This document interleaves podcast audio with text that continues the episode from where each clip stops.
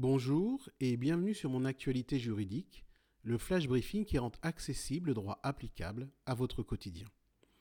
Aujourd'hui, j'aimerais partager avec vous un formidable documentaire de Leila Jitli qui fut diffusé le 27 février dernier dans l'émission Les Pieds sur Terre sur France Culture, une émission de Sonia Kronlund.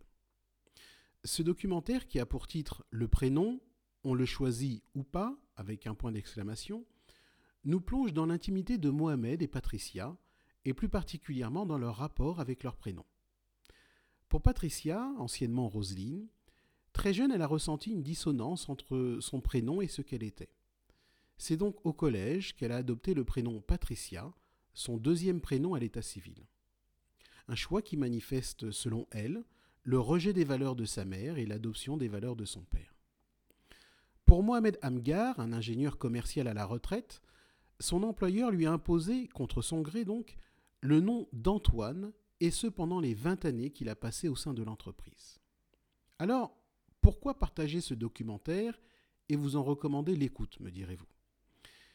Eh bien parce qu'il m'a semblé que le récit de Mohamed Amgar, particulièrement, est une illustration de ce dont nous avons parlé lors du flash briefing numéro 19 de mon actualité juridique. Flash briefing qui est intitulé Un caillou dans la chaussure et dans lequel je comparais un problème juridique à un caillou dans une chaussure, c'est-à-dire une gêne que l'on peut supporter un temps, mais qui empêche de vivre sereinement et paisiblement.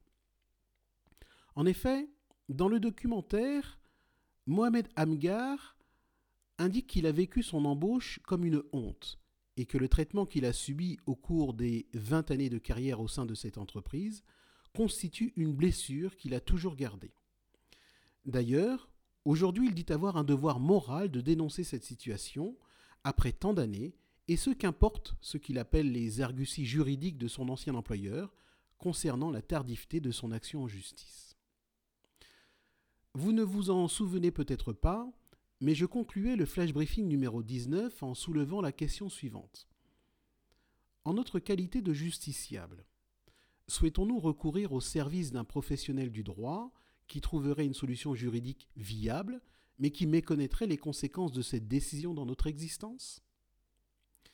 Eh bien, le discours de M. Amgar, ainsi que son action en justice, répondent clairement à cette question.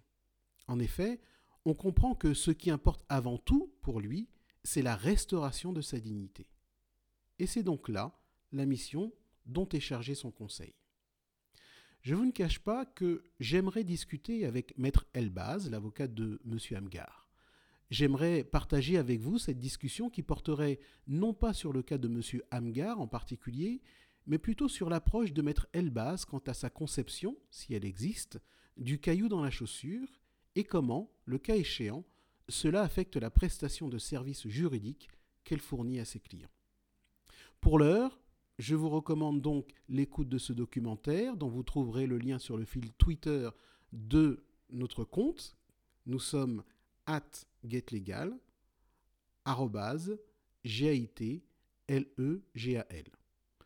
Je vous souhaite un excellent début de semaine et je vous dis à mercredi prochain pour un nouveau flash briefing.